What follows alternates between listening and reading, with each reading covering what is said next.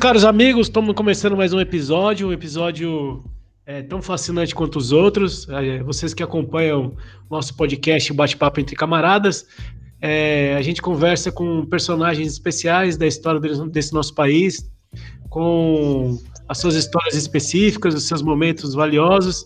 E hoje nós estamos trazendo uma figura aqui que é valente, é valente no nome, é valente na história, é valente nas conquistas e uma pessoa que eu me sinto muito honrado de ter convivido é, intimamente e conhecer assim uma parte da vida dela e entender que ela tem muita coisa para contar para a gente, para inspirar pessoas. Eu estou falando de uma pessoa que primeiro ela é campeoníssima.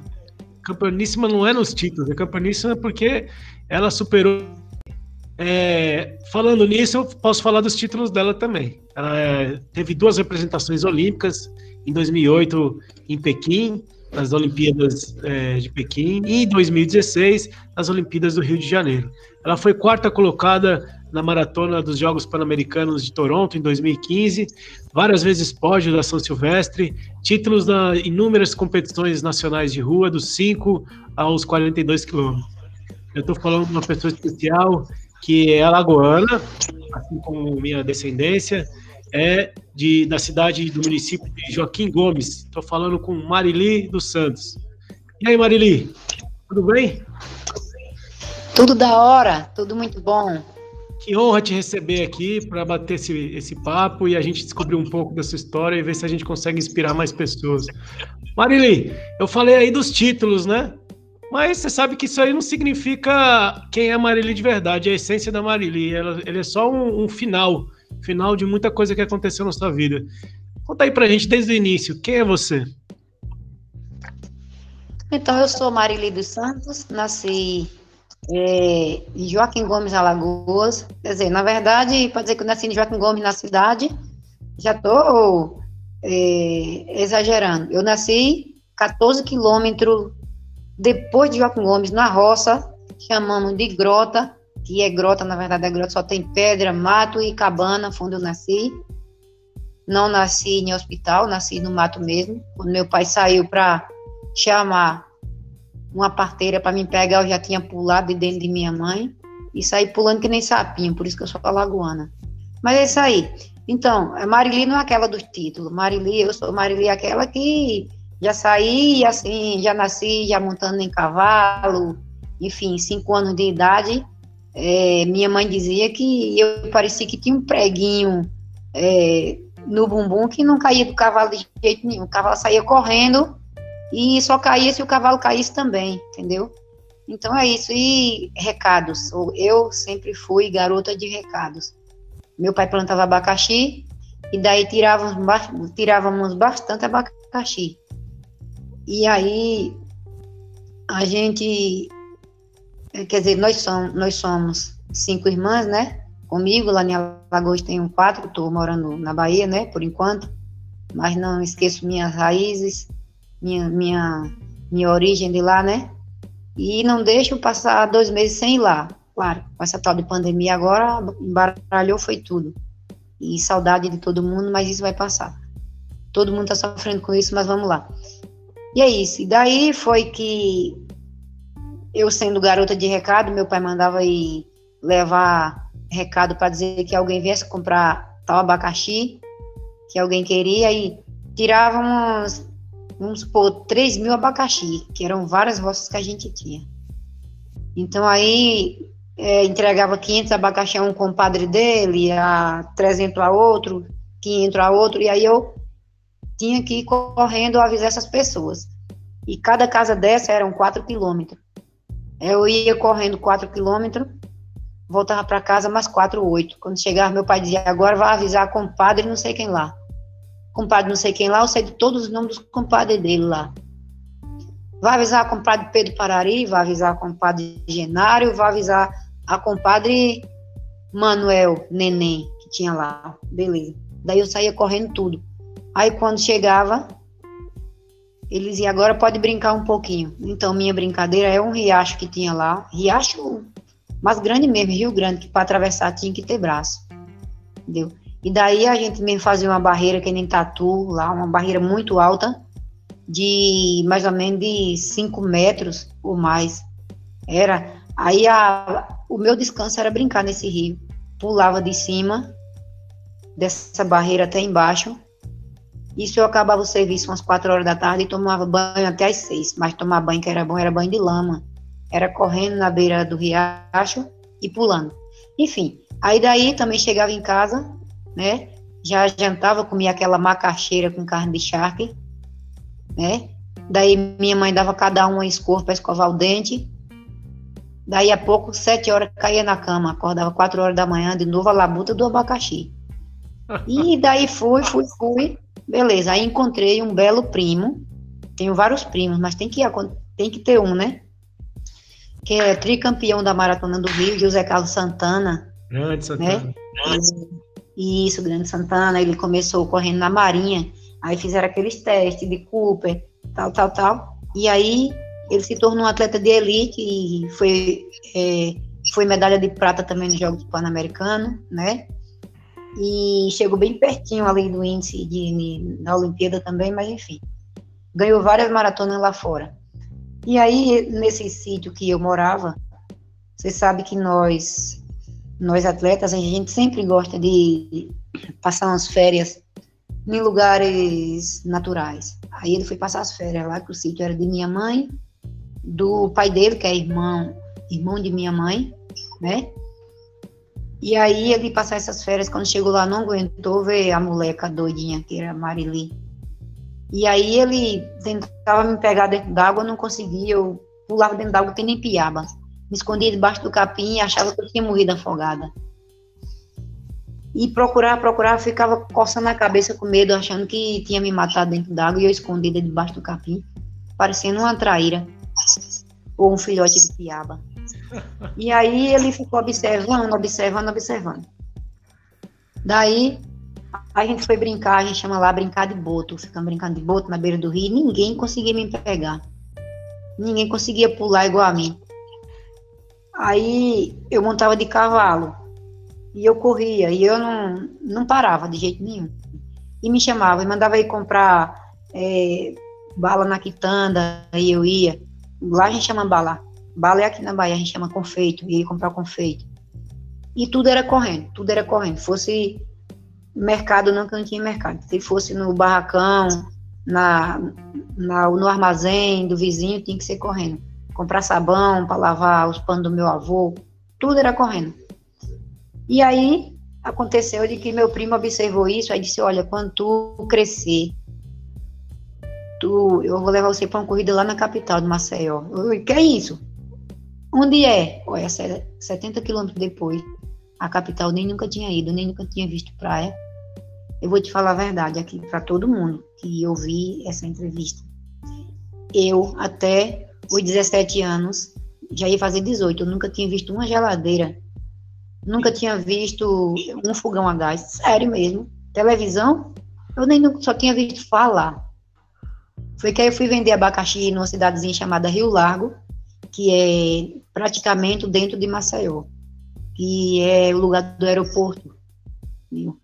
É, aí ele me levou para vender abacaxi com ele. E aí ele ficou vendendo abacaxi mais, chegou uns clientes lá. Aí ele mandou eu tomar banho e dormir na casa de minha tia.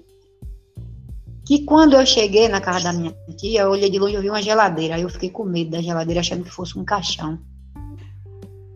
Aí eu vi a televisão, aí fiquei com medo de entrar dentro de casa. Aí minha tia me esperando, me esperando, me esperando. Meu pai tinha mandado recado que eu ia. Aí eu não cheguei. Aí ela fechou as portas, vírgula. Eu tinha chegado sim, só que eu me escondi atrás de casa. Fiquei com medo da geladeira. Fiquei com medo da geladeira, achando que fosse um caixão. Juro por tudo que é sagrado. Aí eu dormi, eu cheguei a dormir no pé da porta, sem cobertor, sem travesseiro, sem lençol, dormi parecendo um, uma cadelazinha, um cachorrinho na, no pé da porta. Que quando ela abriu a porta de manhã cedo, eu estava dormindo. Ela, minha filha, pelo amor de Deus, você é uma mulher, você não pode dormir assim, exposta na rua. Eu achando eu que dormindo na rua assim fosse igual ir lá no sítio mesmo, que ninguém pegava ninguém. Quem quisesse lá no sítio dormir de um dos cavalos, dos cachorros, ninguém pegava ninguém. Eu não sabia que cidade seria violenta.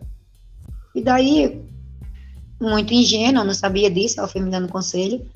Aí depois eu comecei a chorar e falar que não queria entrar dentro de casa porque eu estava vendo um caixão. Ela se arrepiou e falou: Minha filha, me diga qual é o caixão. Eu apontei de longe. Ela: Não, minha filha, é uma geladeira. Aí eu falei para ela: E o que é geladeira? Ela me explicou. Porque eu vivi em Alagoas, lá na, na gruta onde a gente nasceu, lá, que lá onde eu nasci, eu me criei, nasci me criei sem geladeira. Que você, 17 anos, bem dizer, está criado já. Então, por isso que, assim, é, eu acho que eu sou essa atleta que eu sou, eu caio, é, corro, é, assim um pouquinho, mas eu não passo nem dois dias sem correr, porque eu acho que meus ossos são muito duros. Porque eu não me criei comendo galinha de granja, essas coisas assim, não me criei comendo carne de boi. Carne de gado era de ano em ano que eu comia, época de Natal, entendeu? E o que eu comia mesmo lá no sítio era carne de cutia, carne de veado, carne de tatu, e aí ia teu, era caça do mato, era carne fresca que nós comíamos, era essa. Porque durante a semana toda era carne de charque, era peixe assi 11. O que é assi 11? O peixe era tão pequenininho que se assasse 11 peixe não dava para você comer a farofa com ele, que tão pequenininho. Aí a gente dizia assi 11 que 10 não dá. Só dava para comer o prato de farofa com 11 peixinhos daquele. Aí o nome do peixe a gente botou assi 11. Entendeu? É isso. Minha escola mesmo não tínhamos merenda, na nossa escola lá não chegava merenda para nós, né? E daí eu levava meu inhamezinho com sardinha dentro do saquinho. Chegou lá algum filhinho que tinha mais, filhinho do papai que tinha mais condições, ficava rindo do meu inhame com a sardinha dentro do saco, um saquinho de, de plástico, daquele saquinho de leite que sobra, que acaba o leite, bota dentro do saquinho e leva. Aí eu levava, aí os meninos compravam um, um biscoitinho na feira de Joaquim Gomes, e se achava que comprava um biscoitinho. Eu não tinha esse biscoito. Meu biscoito era inhame, era cuscuz, era macaxeira, entendeu? Uma sardinhazinha assada na brasa. Hoje em dia, é, com certeza, essas pessoas que comeram o biscoito, eu chego lá e vejo. Parece uma bomba atômica, não sei. Eu acho que se tomar uma queda ali, acho que se estoura na hora e, e, e se desliza na própria banha, entendeu? E eu, eu agradeço até hoje de meu lanche ser esse na escola. E voltava comendo jaca, e voltava dando tapa, e voltava dando chute. E chegava em casa, chegava em casa apanhava, mas aquela coisa de criança, mas era uma, uma lapadinha boa pra, entendeu? É isso, e aí meu primo me levou para uma primeira corrida lá do trabalhador em Maceió. E daí eu não tinha 18 anos ainda. E não me inscreveram, né? Eu corri avulso, mas corri. E me achando, achando que eu estava inscrita. Eu não sabia nem se existia inscrição de prova. Eu sei que chegava assim, igual a gente brincava de roubar bandeira lá, de brincar de boto, já saí correr. Aí foi o que aconteceu. Aí tinha muitas meninas boas de Garanhuns, Pernambuco, a daqui da Bahia, a de Sergipe. Tinha umas 8 a 10 de elite, assim. E eu no meio, um povão ali. Eu só sei que eu fui a quarta colocada no geral nessa corrida. Aí fiquei chorando porque tinha premiação para as três primeiras. Aí foi que o organizador da prova, amigo do meu primo, me arranjou lá uma medalha e voltei para casa rindo. Quando eu cheguei em casa, meu pai disse que aquilo não servia, disse que era uma medalha de lata. Aí me, disse, me desestimulou toda, mas quis me, me desestimular, meu pai, mas não desestimulou, não. Eu falei, tá bom, eu ganhei medalha de prata, ganhei medalha de lata, mas o ano que vem eu vou ganhar uma de prata. Aí fui lá ganhar de ouro, né? Que eu já fui a primeira colocada, né? Então começou assim. Aí eu ganhei 800 reais na outra corrida. Eu não sabia o que fizesse com esse dinheiro, pegava aquelas notas de 50, chegava na cama de minha tia e jogava tudo para cima. Aí se espalhava tudo, se perdia, e eu brincando, né? Na cidade, querendo pular, querendo brincar, querendo correr, e não tinha como sair. Eu fiquei brincando de jogar o dinheiro para cima. Dinheiro se espalhava, dinheiro caía na, nos cantos da cama, eu saía procurando. Aí quando faltava duas notinhas, tá, danado, perdi meu dinheiro. Ficava de joelho, procurava de novo, depois jogava para cima de novo, e aí desbandeirou. Aí fui para casa. Aí dividi o dinheiro pro meu pai, para minha mãe, e peguei o restante e disse assim: com esse, com esse dinheiro aqui, eu vou para outras corridas, ganha mais, porque se não tiver dinheiro de passagens, como é que eu vou para outras corridas? Aí falei a meu pai que queria ser atleta, que queria ser corredora. Ele falou que ia me bater. Ele falou que me bater porque isso não era coisa para mim ser não, é, é, corredora, não, que eu ia continuar trabalhando, era na roça. Mas só que eu, eu entendo, hoje em dia, éramos tudo mulher, na verdade somos todas mulheres, então ele tinha é, tipo um pai assim, é, ciumento, ciumento porque não teve nenhum homem, tinha muito o ciúme, era cuidado com a gente. Aí não queria que eu fosse para a capital. Aí eu falei que ia, aí ele falou que eu não ia, eu comecei a teimar, ele pegou a, pegou a, a ataca do cavalo e meteu nas minhas costas, eu pulei, tomei a ataca dele, aí corri, ele saiu correndo atrás, quebramos bananeira, quebramos tudo, juro por tudo que é sagrado. Minha irmã ainda hoje comenta quando eu vou lá, fica mangando de mim. Aí meu pai, época de São Silvestre, você mesmo viu, e eu fui pódio de São Silvestre várias vezes, quando chamava para ele assistir, ele ficava, enchia, enchia os olhos de lágrimas, não acreditava, né? Aí pegava o bisaca, a espingarda e ia caçar na mata, só para não ver. Minhas mães faziam aquele, aquela bacia de pipoca, ficava assistindo e ele ficava com vergonha de assistir. E aí, meu primo me deu conselho para ir para casa dele estudar e correr lá, e daí eu fui. Ele não deixou aí eu fugir né? Eu fugi de casa e minha mãe me deu conselho para mim ir. Só quem sabia que eu ia era minha mãe e minha irmã. Aí um belo dia eu acordei, eu via minhas irmãs fugindo com os namorados. Eu digo, eu vou fugir também, mas não namorado, fugir sozinha. Aí aprendi como era que fugia. Botava a, as roupas na mochila, guardava no meio do caminho. De madrugada, às 5 horas da manhã, pegava e ia embora. Então, daí foi o que eu fiz. Mas só que eu fugi sozinha. Aí quando eu peguei minha mochila que fui embora, quando chegou lá no pau de arara, quando eu cheguei no pau de arara, subi no pau de arara, quando cheguei naquelas aquele carro que chama Veranei, ele chegou para me bater. Aí eu entrei na Veranei, me piquei para Maceió e ele não me bateu mais. E dali eu sumi no mundo, passei um ano sem ver minha família, morta de saudade, mas eu queria vencer na vida, eu queria ser atleta, como de fato que eu sou, porque eu eu comi aquilo que o. Eu comi o pão que aquilo amassou, não quero nem falar o nome. Beleza, aí comecei a correr. Aí tinha hora, tinha hora que eu, eu fui para uma corrida em Pernambuco. Então, quando eu cheguei na rodoviária, eu tinha eu tinha dado dinheiro quase todo para minha mãe e meu pai. Eu tinha o dinheiro era de não tinha o dinheiro da volta. Eu tinha o dinheiro para comer ou então pro hotel. Aí eu pensei direitinho, bom, para um, um, dormitório, ou dormir ou comer. Então o que, é que eu faço para eu correr amanhã de manhã? Eu acho que isso é. Tá só, só fazer uma pausa. Isso é um problema que diversos atletas passam, né? A gente teve aí, a época que eu teve aí, eu passei por isso também, né? A gente ter o dinheiro para ir, ter o dinheiro para se manter na prova e ter dinheiro para voltar. São coisas que o atleta passa e que às vezes vai dependendo do dinheiro da premiação da primeira posição. Se não ganhar a prova, não volta para casa, não paga. Era. Foi, foi isso mesmo. Aí foi o que aconteceu. Aí eu, sabe que mulher, tudo na mulher é mais difícil, né? Difícil, mas não é impossível. Aí eu peguei e disse, ó, esse dinheiro eu como, eu durmo. Falei, ó, se eu cochilar aqui, se eu me sentar e cochilar, eu durmo mesmo. E comer, ninguém vai me dar, né? E tenho vergonha de pedir.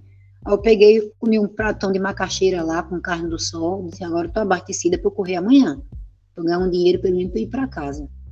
E na rodoviária. Aí eu peguei comecei a dormir nos banquinhos da rodoviária. Aí veio o, o aquele vigia, aquele vigia vinha com aquele cacetete. Aí batia pô, pô, pô, pô. no banco. Falou, amiga, não pode dormir aí não, não pode não. Eu digo, não, mas por quê? Não, porque aqui não é lugar de dormir. É o dormitório ali, ó. Eu disse, mas eu não tenho dinheiro. Ele, ah, pois se vire, faça alguma coisa. Aí nesse dia eu lembro muito, muito bem, parece que como foi ontem. Eu peguei e fui é, em direção ao banheiro da rodoviária. Aí aquela roletazinha, aquela mulher que fica para você dar 50 centavos, né, para tomar um banho lá, é, fazer o pit stop lá. E eu pedi a ela para fazer essas coisas lá. E fui, aí não quis mais entrar. Ela foi atrás de mim e perguntou por que era que eu não saí, que ela estava observando todo mundo que saía, que entrava e que saía. Ela perguntou por que era que eu não queria sair. Eu tinha pego uns papelãozinhos, tinha é, forrado lá no corredor e estava dormindo do banheiro, porque ali eu sabia que não ia vigia. Porque eu sabia que eu ia dormir e já estava abastecida, tinha jantado. E dormir eu conseguia, pelo menos um pouquinho, mas comer eu não ia se eu não. Então, Aí o que aconteceu? Aí eu conversei com ela, encheu os olhos de lágrima lá e pediu, pelo amor de Deus, que eu não comentasse com ninguém que dormi lá, porque se eu, se ela soubesse que eu dormi lá, ela, ela perdeu o emprego dela, viu? Aí eu fui secreto, né? Tipo assim, foi segredo só para mim e ela. E aí no outro dia eu saí, ela me deu boa sorte, ficou chorando. E eu sem chorar nem um pingo, eu tava só me concentrando pra corrida. Eu fui pra corrida dois quilômetros da rodoviária para largada. Botei a mochila nas costas e me piquei. Aí quando eu cheguei lá, aí para você ter ideia, já era um outro nível a corrida, um nível assim, sabe? Um nível muito forte. Pessoal da Paraíba, Maria do Carmo, Tarará e Pretinha, mas todo mundo é de Vânia, Maga de Recife, Janandark, Sueli, Miriam, mas tudo tava lá. Aí só sei que eu fui, meti as canelas, fui a segunda no geral, no meio dessas aí. Segunda, aí não acreditaram. Gente, o dinheiro que eu ganhei não dava só para comer e para casa, não. Dava para fazer, graças a Deus, um monte de coisas que foi fluindo, fluindo. Eu fui crescendo na vida e daí fui para casa, para Maceió, com medo de voltar para casa para não apanhar. Peguei o dinheiro e mandei para meu pai e para minha mãe de novo. E isso mesmo, meu pai ganhando dinheiro das minhas corridas, se eu fosse, eu ainda apanhava, eu com medo.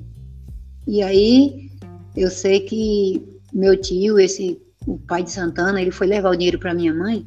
Quando chegou, lá tem muitas pedras em Alagoas, na nossa região, muito lajeiro de pedras, né? Muitas cachoeiras lindas. Minha mãe tava em uma rocinha na beira do rio, umas pedras lá.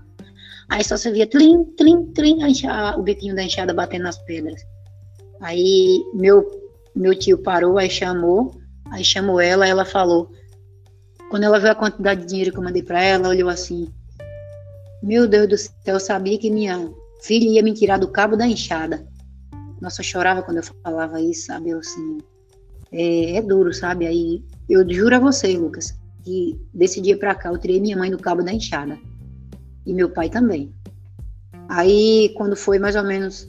Aí teve a corrida do Sesc em Petrolina. Eu fui lá, tava todas as meninas que eu fui segunda nesse dia de Garanhuns. Aí nesse dia tava todas e todas, eu fui primeira.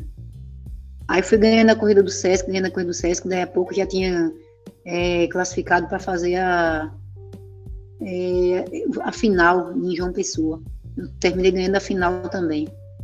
Aí foi aí que eu peguei e dei uma enganadazinha no meu pai. Comprei uma cela muito bonita pro cavalo dele. Comprei uns arreios, cheguei lá, enganei ele, aí pronto. Aprendi o caminho de casa, não quis morar mais lá, expliquei a ele, e aí só fui ajudando os velhos, comprei até sítio para eles. E é isso, e aí, você ter ideia, a gente vence na vida, sim, porque as coisas não é fácil, mas se a gente pôr na mente que é difícil, que não vai conseguir, não consegue mesmo não. E é isso, e ainda hoje continuo na labuta, para mim não tem idade, a idade é se cuidar, entendeu? É isso aí. Marili, você saiu aí você saiu... É, dessa situação aí no é, sertão e, e foi pro para Pojuca, onde você é radicada hoje e conquistou diversos títulos. Como é que foi a caminhada para chegar a ser uma atleta olímpica em 2008 e 2012? É, só um parágrafo assim, só. Ó, é, na verdade, a nossa região não é, não é sertão. É, em Alagoas tem vários lugares no sertão. tem sertão, em todos os estados tem sertão, mas o meu é um lugar assim, quase que litoral. Verde, verde como que? Assim, é perto de Maceió, é, muitos, muitos rios que para você atravessar no braço é difícil, até porque no sertão não tem rio grande, né? E é isso. Aí, quando eu cheguei aqui na Bahia, aí eu comecei correndo as corridas maiores, Daí a pouco começou indo para São Paulo, aí teve uma corrida contra o câncer de mama. Aí eu fui para São Paulo, mas tava só as top, top de linha mesmo lá. As melhores do Brasil. De Rosângela Paris, que corria muito bem nessa época, Márcia Narlock e Keniana, tava recheada a corrida. Eu cheguei lá com a carinha de besta, uma cara de matuta mesmo. É, cabelo assanhado, nem ligava para frente com os cabelos assanhados mesmo, largamos ali em Ibirapuera. Aí deixaram eu correr na frente com a keniana, dizendo, não, depois a gente pega ela, que aquilo é uma lesadinha, uma besteiradinha que veio do Nordeste. E daí eu me piquei uma keniana, quando quiseram me pegar já era tarde. E aí a chegada foi em Ibirapuera, isso eu já tinha 19 anos, né, ia fazer 20, Pra você ter ideia, daqui a pouco já veio um cara com um cheque, que não tinha mais tamanho, não sabia nem quanto que era. Ele falou que era 5 mil, achei que era 5 reais. E eu não entendia de nada e já veio me dar também uma passagem para ir para Tailândia, Bangkok, na capital. Eu falei que danada é isso. E eu pensei que fosse um lugarzinho perto ali, como fosse, sei lá, ir para Penedo, ou sei lá, ir para Recife. Não, é fora do Brasil. E aí eu falei assim, e tem fora do Brasil também? Aí eu comecei a fazer umas perguntas lá e fiquei com medo de ir, aí me explicaram que era um avião muito grande e tal. Aí eu falei, maior ainda do que o que eu vim para São Paulo? Aí as minhas colegas lá falaram assim, ué, você veio de. Dizer, você veio do lado do Nordeste de avião? Foi, eu pensei que você tinha vindo de ônibus. As pessoas só humilhando, humilhando, achando que a pessoa também não estava correndo não estava juntando uma graninha para poder andar de avião para chegar inteira, né? Inclusive fizeram assim, mangando e me vieste de ônibus. Depois eu te falo quem foi. E daí é isso. Aí eu fui para Tailândia. Essa corrida era patrocinada pela Avon.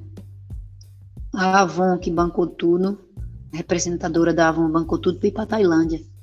E eu fui para Tailândia com outras representantes, né, da, da, da van. Aí quando chegou lá, sabe aquela coisa toda, fuso horário, toda perdida, e, e era para almoçar. Eu fiquei sem saber falar e perdi o almoço, e fiquei com fome. Depois tentaram procurar alguém lá que me entendia. Enfim, aí eu só sei que era um mundial de 10 quilômetros da Avon que tinha lá. E aí eu fui a sexta no geral. Mas tinha tanta gente, tanta gente, para você ter, ter ideia. Tantas corredoras boas. Eu vou te falar quem foi a primeira colocada. Foi a keniana Tegla Lurupi. Lembro muito dela até hoje. Ela me, abra me abraçava, ela dizia que eu era bonita, essa Tegla Lurupi, e me parabenizava, eu não entendia nada. E aí a, acho que uma esqueci como eu que falou dialeto lá, só me explicando o que que era, entendeu? Ela tava dizendo. E eu fui a sexta no geral. Aí falaram para mim assim, ó, você tá indo pro mundial, se você chegar entre as 20 e as 30, tá bom demais. E aí eu fui a sexta. E daí eu achei assim que foi tudo muito rápido na minha idade. E mas eu falo te falar uma coisa. Essas coisas, Lucas, só sobe o sucesso para a cabeça da pessoa se você não for humilde mesmo. Não existe isso porque você ganhou corrida ali, porque você foi para corridas internacionais, aí sube o sucesso para a cabeça. Às vezes pode até subir porque tu é muito novo, ou muito nova, mas tudo, tudo eu acho que existe o caráter da pessoa, entendeu? A pessoa ter caráter não tem negócio de sapato alto, não eu não me sinto bem, eu não me sinto bem humilhando as pessoas. Eu me sinto humilhada humilhando. Então eu não quero ser humilhada. Eu quero continuar e vou sim continuar sendo a que eu sou desde que eu saí de Joaquim Gomes, da roça até Joaquim Gomes. é isso, e é, ganhei também maratona na Itália, né? Maratona fora do Brasil eu ganhei também. Pra você ter ideia, foi um tempo muito bom que eu fiz. Eu tinha maior vontade de numa maratona fazer 2h32. E sempre que eu tinha vontade de fazer uma coisa, eu fazia sempre abaixo um pouquinho. Fiz duas, 30, fiz duas, 31, deixa eu ver. Eu tinha vontade de fazer 2,32. Eu fiz 2,31 e 55. Quando eu fiz o índice para a Olimpíada de Pequim, que você mesmo sabe, né, que você está inteligente, você lembra disso? Que a única seletiva que teve, a última, não sei se foi a única, não, é, não sei se foi a única, mas a última seletiva que teve, Florianópolis, teve uma seletiva para a Olimpíada. Então, assim, não tinha aquelas condições de ser de um clube né, tipo Pinheiros e tal, graças a Deus, eu digo graças a Deus, quando a pessoa tem as coisas, eu, eu não fico de olho grande, graças a Deus essas pessoas teve condições de ir para Praga, de ir para não sei para onde, outros lugares aí, fazer camping de altitude, glória a Deus. Só que as minhas condições era de ir, de ir para Campo do Jordão, foi o que eu fiz, rachei casa lá com os atletas, inclusive Marco de Garanhões, Conceição, né?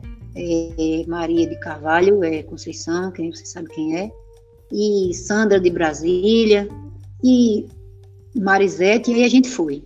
Eu não sei se Marisete foi, mas a Sandra foi. Foi, foi uns atletas lá nós achamos.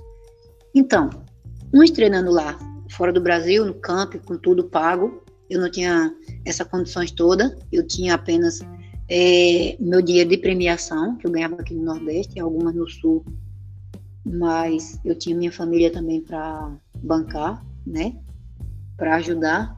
E aí eu sugeri a rachar essa casa no Campo do Jordão com os atletas. Uns treinavam lá, outros treinavam cá. Aí eu treinando no Campo do Jordão, que é aqui no Brasil, treinei no Brasil o, em altura, né, fiz altitude, e fiz o índice no Brasil, que foi em Santa Catarina, é, Florianópolis.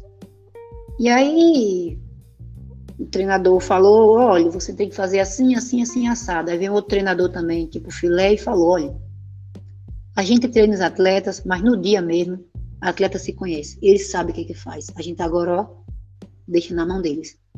E teve discussão e tudo, beleza tal, assim, por causa de que tava chovendo, muita chuva, foi um dilúvio, foi um dilúvio. O Paulo Silva, como organizador, gente boa, gente finíssima ali, né?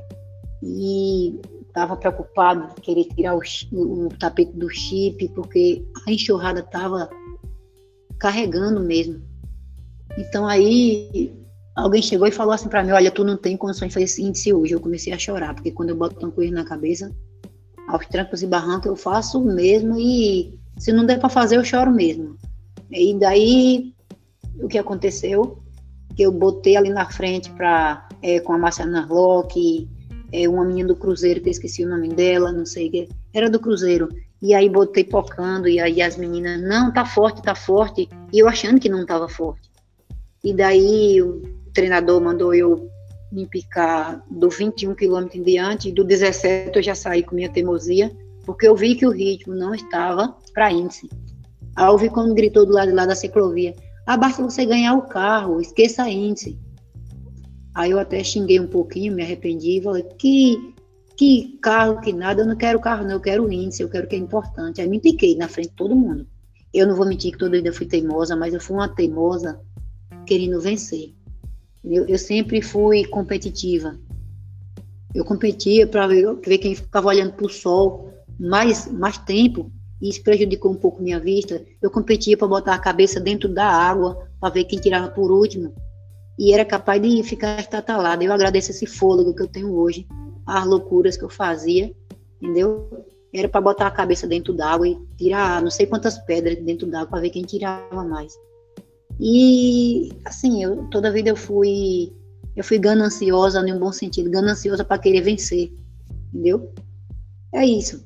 E daí eu fiz esse índice que era para ser 237 00, né? Não podia ser 01 não podia ter um segundo. Para o índice A, tinha que ser 2,37, porque tínhamos várias meninas, tínhamos tempo é, índice B, o índice B. Só que índice B não valia quase de nada, então depois as, as pessoas com esse índice B ia escolher qual era os segundos menores que tinha. E aí quem fizesse esse índice A ia ser uma briga de cachorro grande para ter que fazer, mas índice A é melhor do que esse, só que não tinha mais muito tempo. Eu fiz esse índice, era 2,37,00, eu fiz 2,36,21. Corri no calo do carro madrinha direto.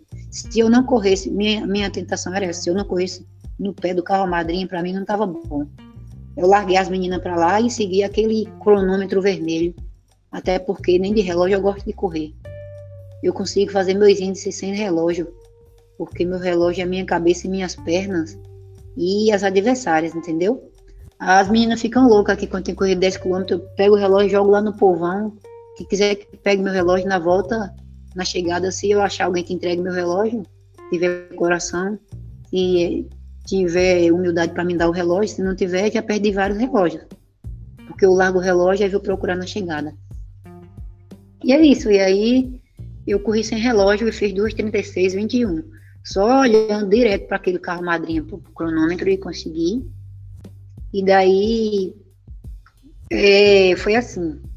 Eu fiz esse índice, Aí só tinha um final de semana para as outras fazer lá também. E daí foi isso. Uma fez muito alto, a outra parou e a outra deu diarreia.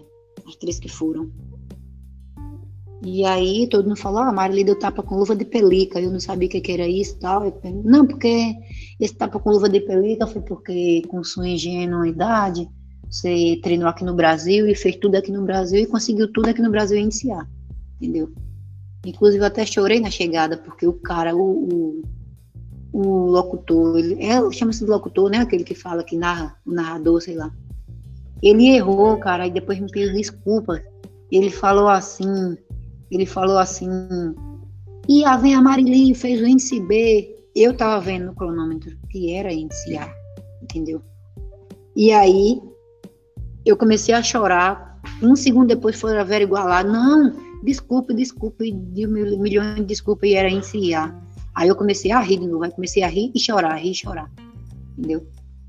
E é isso, e daí é, eu queria ir para uma outra Olimpíada, né? E foi que eu fui para Itália, fiz um tempo muito bom, mas é, me tiraram, né? Do índice, era para mim. Hoje em dia seriam três, né?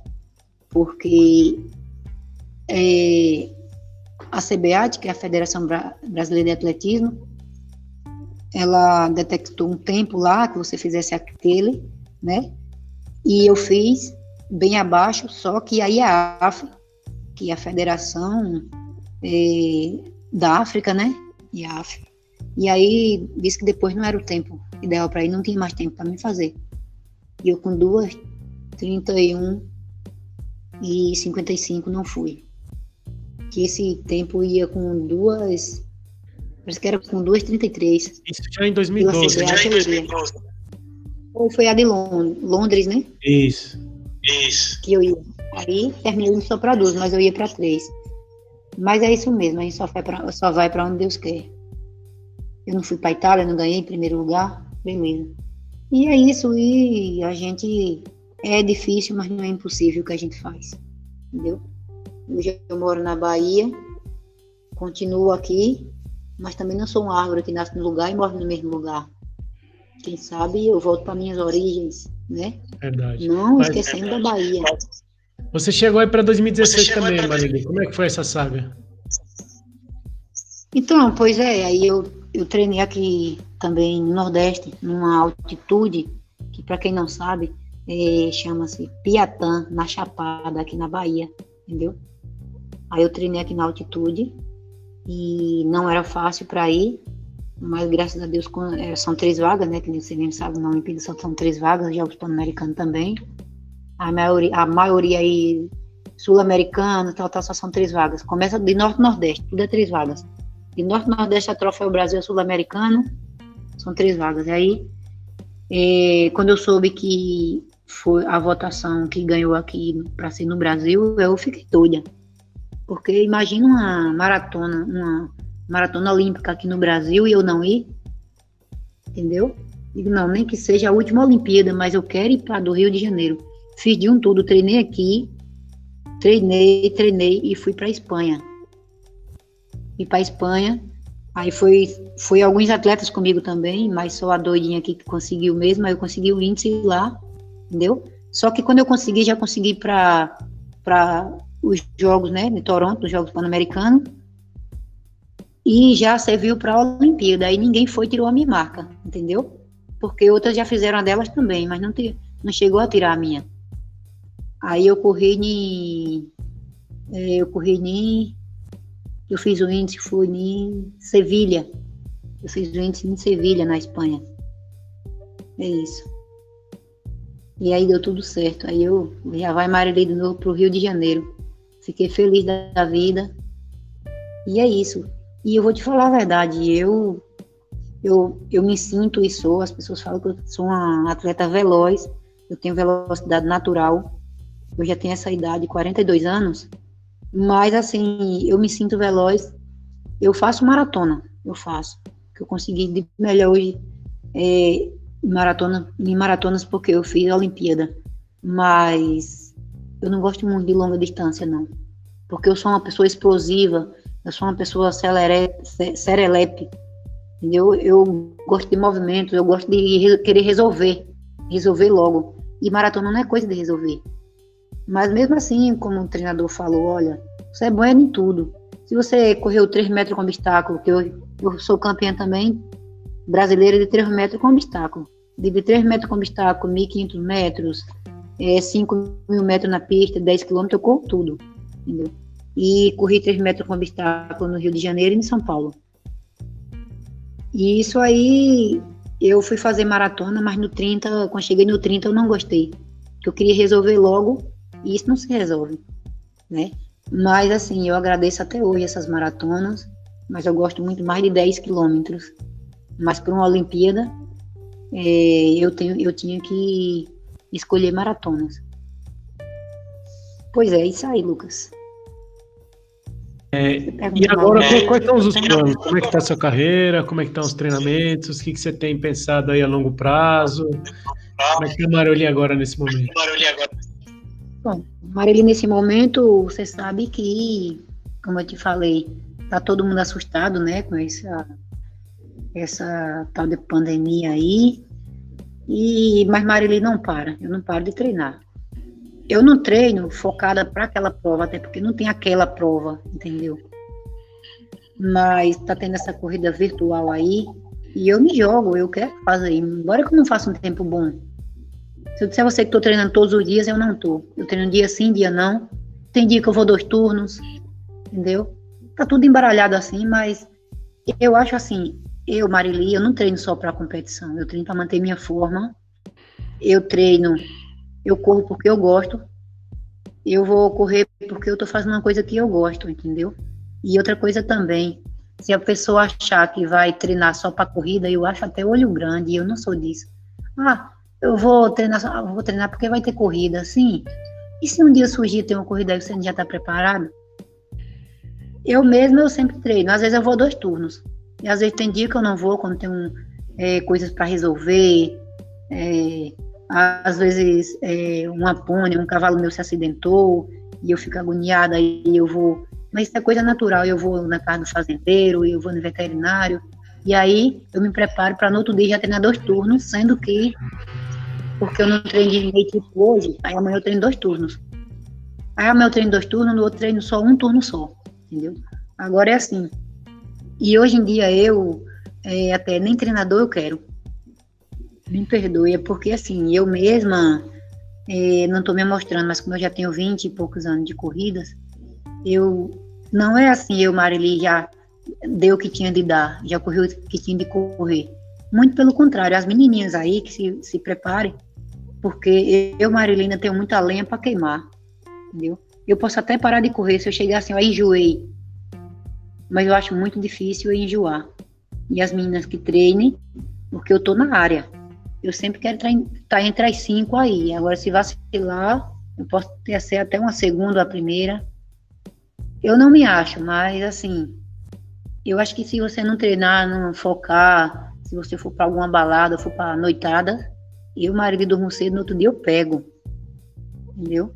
Que comigo não tem negócio de balada, não. Minha balada é um prato de macaxeira de noite para correr no outro dia. É isso. Maravilha. Marili, eu tive a oportunidade de conviver com você aí, né? Inclusive, foram momentos assim muito especiais para minha carreira, porque onde aconteceram as minhas melhores conquistas pessoais, né?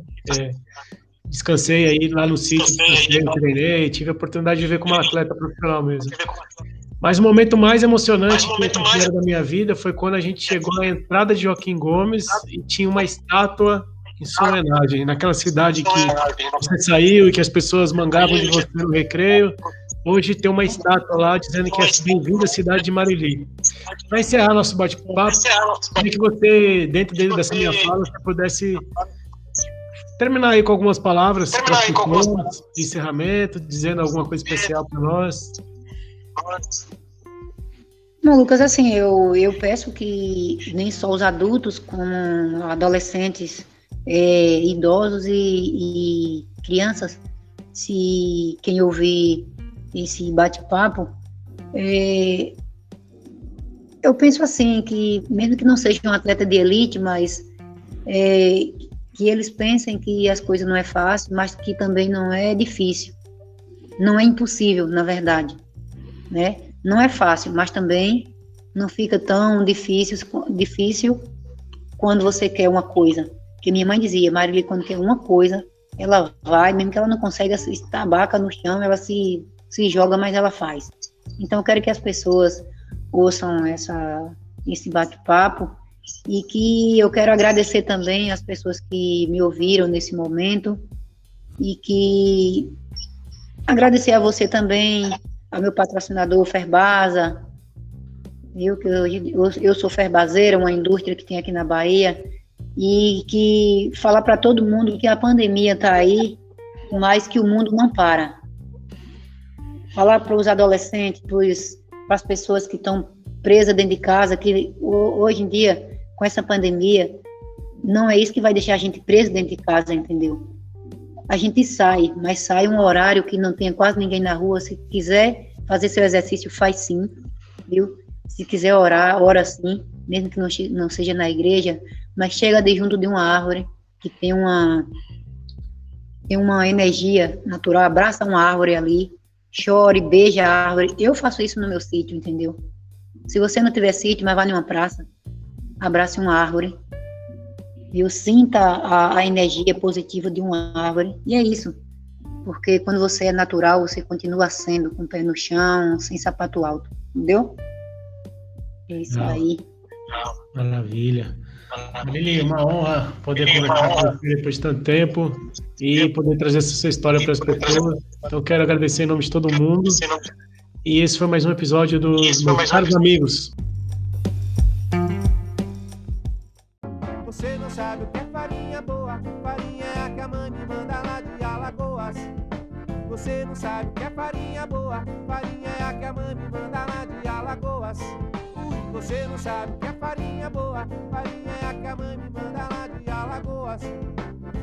Não sabe que é farinha boa. Farinha é a que a mãe me manda lá de Alagoas.